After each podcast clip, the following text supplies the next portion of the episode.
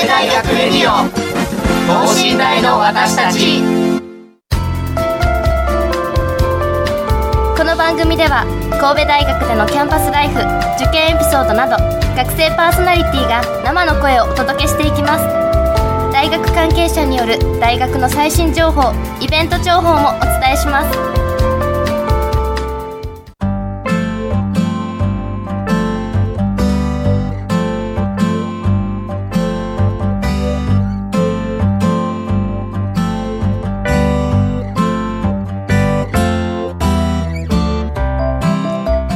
皆さんこんばんは、えー、工学部2年の松岡裕太です。そして、えー、農学部1年の岩佐隆弘です。よろしくお願いします。はいよろしくお願いします。ということで、はい。えー、先週はですねあの初めての一人暮らしと、はい。えー、いうものをテーマに、まあ、ゲストの学生がですね、えー、はい、友達の作り方であるとか、まあ、アルバイト。で一人暮らしのね、えーと、はい、食費がどうのこうのとかいう一人暮らし事情の方を赤裸々に話してくれましたね。で、ね、まあその中で飛び出した名言というのが「友達の友達は友達だ」お友達何回言うねんということですがまあ輪をね広げていこうみたいな 名言が飛び出しましたが。まあ、春から新大生になる方であるとかで新大志望、まあ、だから次の受験生ですね。で一人暮らしを考えている方っていうのはもうぜひとも参考にしてくださいで、えー、本日はですね最初に、えー、桜咲く前期合格発表レポートというものを、えー、お届けします。まあ、3月9日にですね前期試験の合格発表が、まあ行われましたね。あそうですね、うん、で合格のね、えー、発表の掲示板番号書いてあるやつの前で、はい、なんかめちゃめちゃもう合格者が「うおー」とか「やった」とか「お母さん」とか いろんな声が響き渡っていましたけれども、本日はですねその様子を学生広報チームのメンバーがですねレポートしてくれましたので、はい、まあそのね生のリアルの声を聞いてみましょう。それではどうぞ。リスナーの皆さんはじめまして学生広報チームの工学部3年梶明子と工学部1年の本山愛理です経済経営法学部の前期合格発表会場にやってきました。発表は10時からなんですがもうすでに多くの受験生が待っています。緊張感も漂っていますが皆さん発表まだかまだかと待ちわびています。今回はこちらから合格者の生の声をレポートします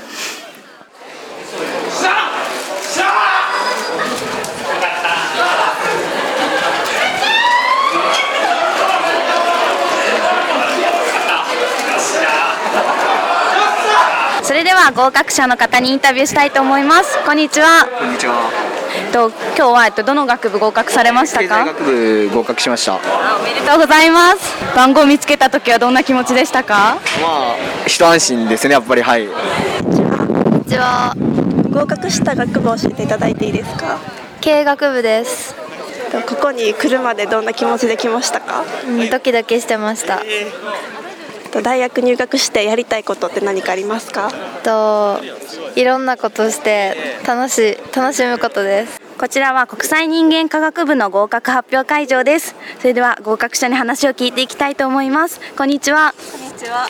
今日はえっとどこの学科を合格されましたか？子ども教育学科です。おめでとうございます、はい、今日はどなたかと一緒に見に来られましたか？はい母と来ましたお母さんも喜んでいましたか？よかったねって言ってくれました。あの一緒にハイタッチしました。すごい嬉しかったですね。はい嬉しかったです。こんにちは。こんにちは。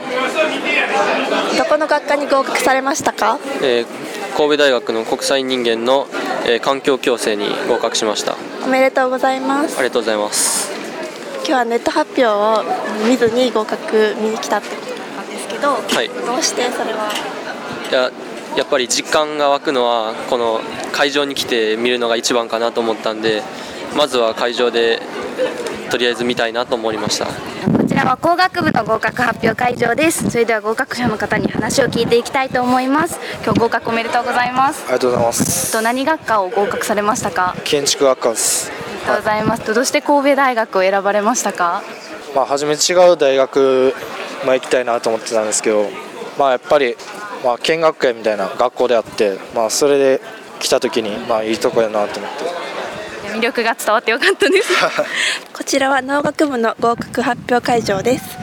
それでは合格者にインタビューしたいと思います。こんにちは。こんにちは。どこの学科に合格されましたか？環境生物学科に合格しました。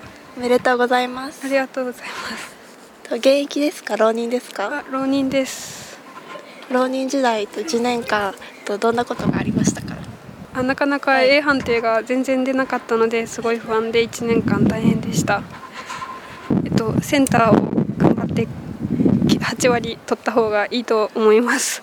数人の合格者の方にお話を聞いて1年前の自分の合格発表を思い出してまた頑張っていこうと思いましたいろいろな新入生の方にお話が聞けてよかったです。新入生にはこれからいろんなことに挑戦していってほしいですね。以上前期合格発表レポートでした。いや本当に会場の熱気すごかったですね。そうですね。なんかめちゃめちゃ暑かったですね。そうですね、うん、本当それでえっと、うん、まあところでなんですけど、はい、それであの大学に合格してね、はい、そのこれから新大生になる方っていうのは、うん、やっぱアルバイトしてみたいであるとか、友達たくさん作りたいなであるとか、ね、まあ、部活動頑張ろうとかいろいろね、フレッシュな楽しみというか、もう喜びに満ち溢れてる感じでね。そうですね、はい、これからの大学生活に、えっと、期待を膨らませてると思うんですけれども。うんうんうん。そうですね。まあ部活動頑張りたいなみたいなね、はい、で新しいことやりたいなそうなんですよね。大学に入って新しい環境になれば、はい、まあ、所属するコミュニティとかもね、はい、あの新しいものを開拓したいなと思うもんじゃないですか。はい、で3月4月5月あたりっていうのはですね各サークルはい、まあ、部活動もそうですけれども、はい、各団体がですね新入生歓迎イベント、はい、まあ、略して新歓なんて言いますけれどもそうですね。の方をまあたくさんね開催しますので、はい。まあ、新入生の皆様もねえー、いろいろ、まあ、興味あるやつ興味ないやつっていうのをね、はい、どんどんと参加してみて新しい自分をね見つけていってください。まあしかもですねいろんな学部の人と出会えるチャンスなので本当にね、うん、はい、自分のなんか幅がねちょっと膨らんだ気がしますよね。そうですね、うん、しかもなかなかその初めの新歓期じゃないとね、うん、全学部の人と、うん、あの話するとかいう機会あんまないですからね、うん、そう。そうですね。だから皆さんはもう積極的に、はい、あの新刊イベント行ってもらいたいなとということでですね本日は、えー、クラブサークルを知ろうと題して、えー、寝台にはどんなサークルがあるのかどんな部活があるのか、はい、で高校との違いなんかをトークしていきたいと思います。まあえーと、本日はですね体育会系の、えー、サークル部活動の応援や、えー、定期的に演奏会を行っている吹奏楽部の、えー、部員2名をゲストに迎えてお送りします。それではこの後ゲストの登場です神戸大学レディオ等身大の私たち。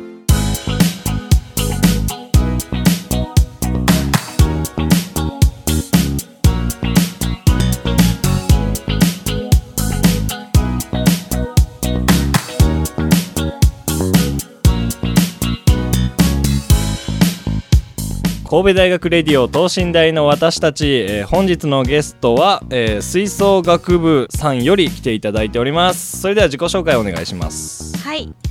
私神戸大学応援団奏部吹奏楽部所属2回生の医学部保健学科大島彩と言います。今日はよろしくお願いします。よろしくお願いします。こんばんは。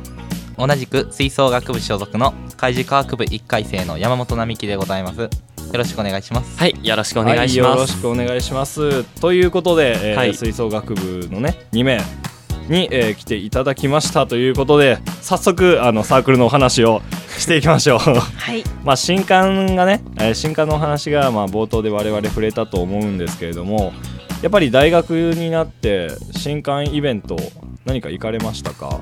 いろいろとねイベントの方であるとかでまあツイッターであるとかねホームページビラーなんかえー、いろんな情報を知る手段っていうのはあると思うんですが。そうですね。結構僕は、えーと、カルタ同好会とか、うん、アーチェリーの方の観祭とかにはちょっと行かせていただいて、はい、結構あの自分の興味のあったもので、はい、高校とか中学の時になかった部活動とかをちょっと中心に回ろうと思って、はい、あなるほど。あ確かにねカルタも、えっと、アーチェリーもなかなかね、うん、その高校としてその大きい規模ではないですからね、はい。はい、そういうの新しい大学らしいっていうかね、うん、そうですね。なんか新しいね。まあいろんなサークルね。本当になんか何それっていうようなものいっぱいありますもんね。そうですね。うん。まあ、カルタとかもね、まあ、高校とかでもあるっちゃありますけれども、はい、まあ、出身のね高校によってはあこんなんなかったわ珍しいわとかなのでただ今吹奏楽部じゃないですか、はい、何故？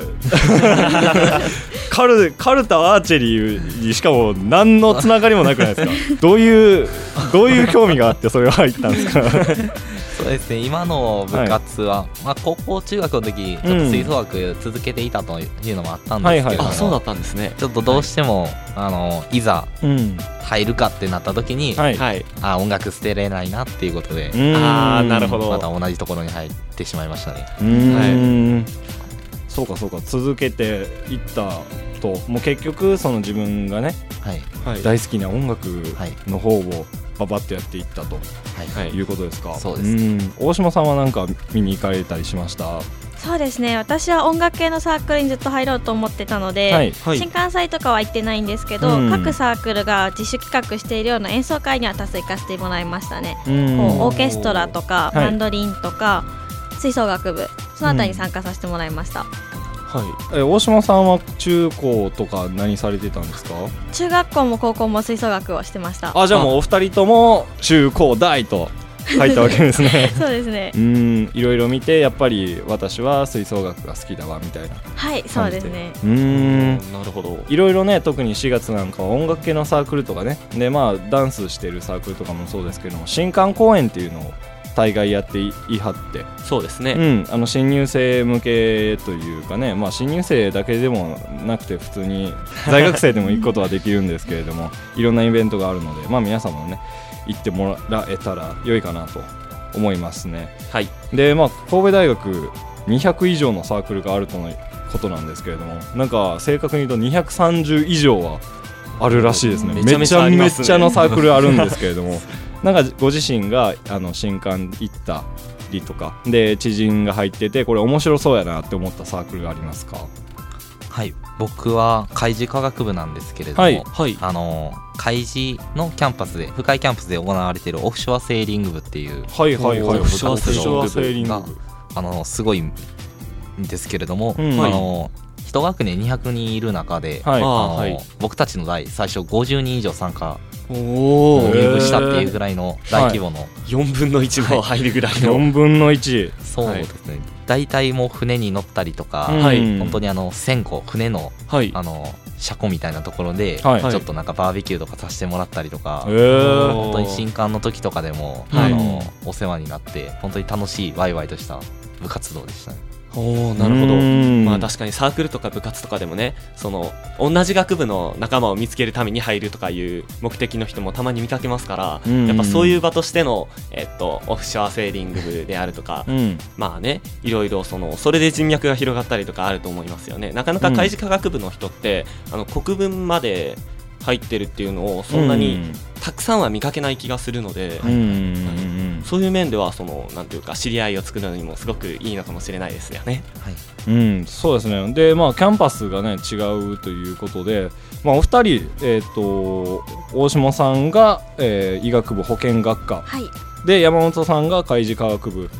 なんですけれども普段吹奏楽部さんはどこで活動されているんですか？はい普段は部室の方で活動させていただいてて、はい、部室はそうですね国文の体育館の近くにあるアーチェリー場の下にある部室棟の方で活動はしてます。うん、はい、そのキャンパスが違うということでなんかちょっと敷居が違うなみたいなの感じたりはしませんでした？いやそういうのは全然ないですね。ないんですね。はい。他キャンパスの先輩も多数いらっしゃいますし、はい、全然そんな距離も3時間とかかかるわけではないのでちょっとまあ授業が終わって疲れたなじゃあ部活に行って楽しんでくるかみたいな感じであんまり距離とか辛いとか感じたことないですかね、はい、うん。なるほどね。キャンパスは違っても特にそんなにマイナスになるようなところはない、はい、新入生の皆さん聞きましたか？キャンパスはあんまり関係ないですよ。キャンパスの場所はね。ただなんかやっぱり、まあ、オフショアセーリング部さんはね海事科学部だけではなくて他の学科も入ることができるとのことなんですけれども、はい、なんか医学部とかで海事科学部だけのサークルとかっていうのはむしろありますよね。なんか。あそうですね。ありますねああるんですねやっぱり。はい、私たちのところではそうですね。医学部園芸部っていうのがありまして、はいはいはい、私たちは学園祭であ私は参加しないんですけど、うん、学園祭でピザ窯プロジェクトって言って園芸部で育てた野菜を使ってピザを販売するっていう活動を主にやってますね、はい、ピザ窯プロジェクト 作った野菜をピザにするんですよね、はい、でもなんか噂によると作るのはピザだけじゃないそうなんですけれども。そうですね。窯もですかね。え窯から作るんですか？ら作る。えなんかまさに手作りじゃないですけどね。すごいですね。大学生のパワーってねやっぱりなんかすごいところに向けられますからピザ作ろう。じゃあ窯から作ろうっていう斬新な発想ですよね。そうですね、うんでまあテニスとかでもね、まあ、テニスサークルがまあ一番数的には種類多いかなと思うんですけれども、はい、一重にテニスサークルといっても先ほど調べま調べましたところ10種類ぐらいはあ10種類も、うん、めちゃくちゃ種類が多くて、はい。うん、何を選んだらわからないみたいなね、はい、こともあると思うんですけれどもやっぱりそういう時に大事なのが部の雰囲気だと思うんですよね。自分に合っているとか。まあいろいろ他にもありますけどね。なんですけれどもやっぱ一番を占めるのはその同じ学科の友人がいるとかもね基準になったりもしますし、はい、で先輩が楽しそうだとかあるんですけれども。お二人はなんかその吹奏楽部に入る上でそのここの雰囲気いいなっていう部分もあったんですか？はい。僕は結構週に3回というペースが、うん。はい、あのまあ、バイトとかとあの、はい並立できたりとか、はい、あと結構オフ期間もあってあの、その時にちょっと旅行とかあと部自体のオフ期間みたいなので、はい、なんか天体観測行こうみたいなそういう大学生らしい活動もあったので、うん、もうここに決めようと思って入りました。うん。そうですね。イベントであるとかでそれこそバイトとかのね話も先ほど出ましたけれども、はい、やっぱりね大学生バイトしたいですから。そうですね。うん。そこら辺のまあ授業とかもねいろいろと兼ね合いがありますからね。そこら辺なんか合わせていけるっていうのもいいですよね、はい、うん。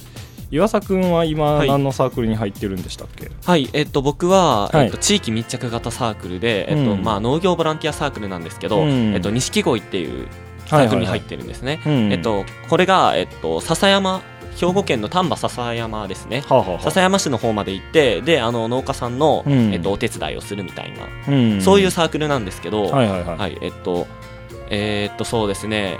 枝豆丹波の黒枝豆って、あのブランドで有名なんですけど、まあ、それの、えっと、育てるのを手伝ったりであるとか、あと自分たちの畑もあるので、その錦鯉のねそれで、えっと、そこで、えっと、自分たちでも育てて、えっと、それを収穫したりであるとか、はいはいはい、それを学内販売したりであるとか、そういう活動とかやってますね、えー、はい、それに入ろうと思った決め手っていうのは？はい、えー、やっぱり農学部の人って、そのなかなか見かけないんですよ。いろんなサークル見ても、それで、えっと、たくさん農学部の人がいるっていうので、はい、そのやっぱ人脈が欲しかったっていうのもありますね。うん、はいやっぱりまあ人脈であるとか雰囲気であるとか、はい、そこら辺が大事ですよね。そうですね。あとやってる内容自体も、僕割とその農業とか、うん、まあ、農学部なわけですし、うん、そこそこ興味あったので、はい、やっぱこれ入るしかないなみたいな感じのがあって入りましたね。自分の学部であるとか、学科の、ね、内容を生かすことができるような、大事ですよね、はい、僕あの工学部の機械工なんですけれども機械工でその車作るのが好きだとか、はい、将来こんな車作るところに行きたいなっていう人はその学生フォーミュラーっていう、はい、フォーミュラー、うん、あの機械工限定かな？のはい、あのサークルなんですけれどもそんなものもあったりだとかして、はい、みんな、うん、楽しそうにワイワイやっていますね。はい。えどんなことやってるんですか？フォーミュラーって。それは分かんないです。ああなるほど。ありがとうございます。はい。じゃあ、えっと、吹奏楽部の、えっと、お二人にちょっとスポットを戻しましょうで周りの人どれぐらいご友人とかはサークルに入っておられますか？大学生どれぐらいで入ってんねやろな。どれぐらいの割合かな。私の周囲では大体半分以上くらいですかね。うん。半分以上。67割ですかね。67割。山本さん周りではどれぐらいですか？僕の周りはもう8割9割。8割9割。ほとんど入ってるって状況ですね。うん。あそうか。割とでもそうかな。なんか男性の方が割といろんなサークル入ってるイメージはありますね。うんサークルや部活入る入らないもあれですけれどもせっかくだったらやっぱ入っておきたいなっていうのはありますね、い。ろいろと種類ありますから、まあ、友達増やすという意味でも、はい、まあ、新入生の皆さん行ってみるのもよろしいのではないかなと思います、はいそれでは、えっと、せせっかく吹奏楽部さんにお越しいただいておりますから吹奏楽部さんの、まあ、紹介というか、はい、あの魅力を語っていただきたいなと思うんですけどまずじゃあ活動内容の方教えてもらっていいですか？ね。はい。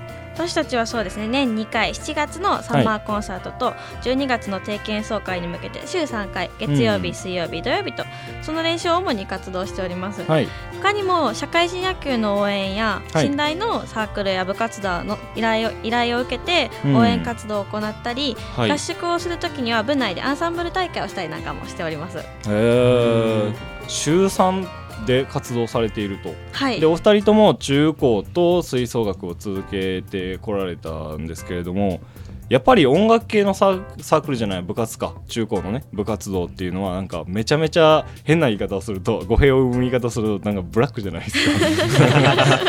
そんな傾向あると思うんですけど、はい、どれあのー、頻度ってやっぱり減るというか自由聞くようになったなりましたか？そうですね全然違いますねもう。中高はずっと週7で週 7? 週7か。そうか。すげえ。だったの。もう半分以下に減った、はい、すごいですね。もう家でごろりとする時間があるっていうのはすごい画期的です本当に。画期的。そうですね。やっぱそれぐらいの時間があった方がそのいろいろやりたい大学生にとってありがたいというかね。はいそうですね。そうですね。まあ時間がね自分の時間を持ってそれこそまあ吹奏楽とかでもあ吹奏楽じゃないサークル以外にも新しい趣味なんかをね例えばまあ筋トレでもいいですし、まあ、ダイエットするとかでもいいから 新しい趣味なんかを開拓しやすいっていうのもなんか大学ならではな感じはしますね。うん、で先ほどあの水あの社会人やその他の団体さんの応援に行くと言っておられましたけれどもなんかこんなすごいところでやったよみたいなのありますか？ざっくりとした質問ですけど。そうです僕たちあの社会人野球の応援に行かせていただいているんですけれども、はい、あの京セラドーム。京セラドーム。ちょっと演奏したことがございまして、はいはいで本当に小学校の時から、ああいうでかいところでやってみたいなってずっと思っていたんで、それが大学来て、思わぬ形で叶えられて、楽しかった経験となりました、ね、なるほど。野球好きですか？野球好きですね。もう野球好きで、はい、京セラで応援ができる最高です、ね、もうヘブンじゃないですかそれ。やばいですね、はい、もうだってねみんな野球好きならみんなが知っているところじゃないですかそうですね。そうですね。そんな大舞台でもちろんお客さんもいるわけでしょ。うはいそうですね。いらっしゃいました。たまらないでしょう 素晴らしい。普段のその演奏会とかのうん、で弾かれている感覚とはちょっとなんか違ってくると思うんですよ。そんだけあの会場とかでかかったりしたら。そうですね。本当にもうなんか山の上でなんか「多い」って叫んで、はい、もう周りに反響するような、うん、なんか吹いてて、うん、なんか自分の音が、はい、なんかしばらくしてもう一回聞こえてくるみたいな、えー、そういう環境もあるので、はい、ちょっと違った感覚で面白いですね。ちょっと演奏しづらそうですけどねそれ。そうですね。反響。そうか社会人だけではなくてこの神戸大学の他団体さん他のサークルさんであるとか部活さんの応援にも行かれてるんですね。そうですね、うんえっと、レイバンズアメリカンフットボールのレイバンズさんとか、はい、タッチフットのルークスさんなんかの応援にはよく行かせてもらってますね。うん。なるほど。特にね、えーと、ルークスさんでしたっけ？ルークさんはいそうですね、うん、今年優勝されましたよね。そうですよね。強いですね。強いですよね。目の前でその自分の出身の大学がそんな優勝なんて決めたらもうテンション爆上がりじゃないですか。そうですね。もうバーバー引いちゃいます。バーお点入ったと思ったらなんか音とかだけブワーって上がるみたいな。いや嬉しくてねそれはなるでしょう。うん。でそうかそうか。でえっとまあそうか。入結局まあいろんなサークルとかの新刊を見に行って吹奏楽部に最終的には落ちあの入部したということなんですけれども強い決め手みたいなのありました？ここにしたいなみたいな。強い決めてそうですねまず週3回っていう活動がここからやってきた身としてはすごい少なくて、はい、他の活動との両立がしやすくて魅力だったのと、はい、部員の皆さんがすごい音楽が好きで,、で部員同士の仲もいいっていう雰囲気もすごい素敵だなと思ったのでここに決めましたね。あなるほどやっぱり雰囲気大事ですね。ですね山本さんは僕もそうですねあの週のペースとかなんですけど、僕も結構あの開示科学部なんで、はい、他の学部の人との交流っていうのがすごい欲しくて、うん、それで吹奏楽部本当にいろんな学部とか多大の人とかもいらっしゃるので、うん。はい、もう交流の輪が広がったっていう意味で、はい、行こうと思いました、うん。なるほど。交流とで雰囲気、はい、このサークルの決めて2大ね日本柱ですからね こいつらは。そうですね。うんで最後にですねお二人に、えーと、部としての目標であるとか個人のこれからの目標なんていうのを聞きお聞きしたいと思うんですけれどもじゃあ 大下さんからお願いします。はい。そうですね。部と部の目標としては、はい、私たち次の定期演奏会が50回目になるんですよ、うんはい、でそこで私たち大型企画を用意しているので、うん、ここでせっかくなので、はい、たくさんの部員と演奏したいなと思ってます、なのでこの4月に多くの新入生の方に入部していただくのがまずは一番の目標ですね。うん、死活問題ですからね。そうですね。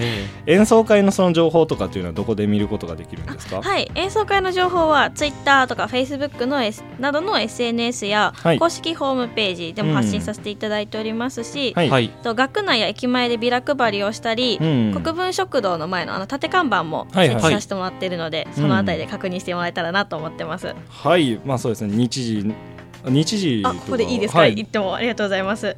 まずは一番近いものが新刊コンサート、はい、これが学内であるものなんですけど、うん、4月17日の19時から、はい、先ほど場所を説明させていただいた部室の方でありまして、うん、その次がサマーコンサートですね、はい、これが7月1日のアマシンアルカイックホール、うん、でその次これが先ほどお伝えさせてもらった定期演奏会で50回目になるんですけど、はい、12月17日明石アワーズホールで開催させてもらいます、はい。はい、大型企画も用意しておりますのでぜひ皆さんご来場いただけたらなと思います。はい、足を運んでください。で山本さんのえっ、ー、と目標を僕は個人の目標としましては、うん、先ほど活動内容でもあったんですけれども、はい、アンサンブルという少人数8人ぐらいで、あのまあコンクールという場に出動する時があるんですけれども、はい。はい、ちょっとそちらの方で、まあ、上位ちょっと上の方を目指したいなとちょっと 今練習しております。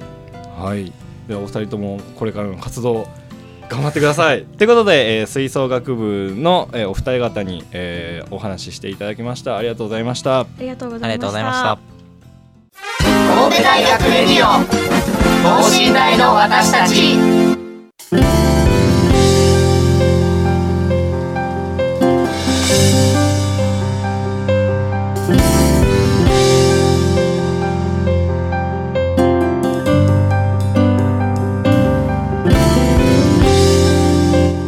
はい、えー、本日はですね、えーと、サークルと、えー、部活動について、えー、吹奏楽部の、えー、お二方に、はい。えー、お話ししてもらいました、はい、いややっぱりねあの、はい、サークルの入部の決め手となるのは、まあ、い。ろいろあると思うんですけれども、そうですね。まあ、やっぱり雰囲気と、はい、であとは学部とかねいろんな学部の人との交流を持ちたいと。いうのが、まあ、大きなものを占めるかなと。そうですね。やっぱりその大学生活楽しく過ごしたいですからね、うん、やっぱりどうせならいろんな人といっぱい関わって、うん、それで楽しい雰囲気のところで入ってっていうのがやっぱり理想的ですよね。はい、うん、ほんでまあいろいろありましたけれどもたとえねキャンパスがあの離れていてもそんなに、はい、あの支障にはならないという。ことでもありますし、はい、でまあ一重にそのテニスサークルさんとかバドミントンサークルさんといっても何種類かあるので、はい、そこら辺実際に新刊に足を運んでいただいて、はい、自分に合ったところを見つけてもらえればなと思います。そうですね、うん、まあ、そんなあなたにですね、はい、あの神戸大学の、うん、えクービーが、えっと、作っている雑誌、まあそのままなんですけど、クービーっていう雑誌がありまして、はい、えっと、そこに、えっと、神戸大学にあるたくさんのサークルの紹介が載っているんですよ、はい、なのでやっぱりあのここ知りたいなとか、うん、もっと知りたいなとか全部であのどんなサークルがあるのかとか、うん、興味あるサークルを探すのに、はい、えっと、もってこいなんですよ、これが。そうですね。めちゃめちゃその新入生にとってはありがたい冊子があるので、はい、そちらの方も活用してもらいたいなと思うんですが、はい、皆さんに朗報です、はい、来週そのクービーさんはい、ゲストにお迎えします。なんと。はい。まあ、先週と合わせれば新入生にとても優しいラジオそれが神戸大学レディオです。はい。それでは、えー、今週は農学部1年の岩佐隆弘と工学部2年の松岡裕太がお送りしました。それではまた来週、また来週。さよなら。さよなら